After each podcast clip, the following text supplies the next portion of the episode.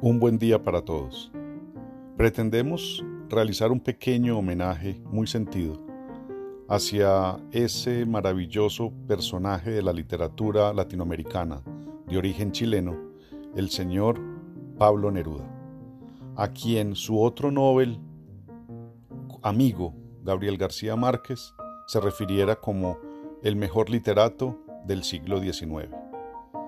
Es entonces bajo la lectura de estas preciosas obras literarias, la mayoría poemas, que podemos enaltecer nuestro espíritu, buscar llegar a lo más íntimo de nuestra humanidad y de esta manera sentirnos parte del universo.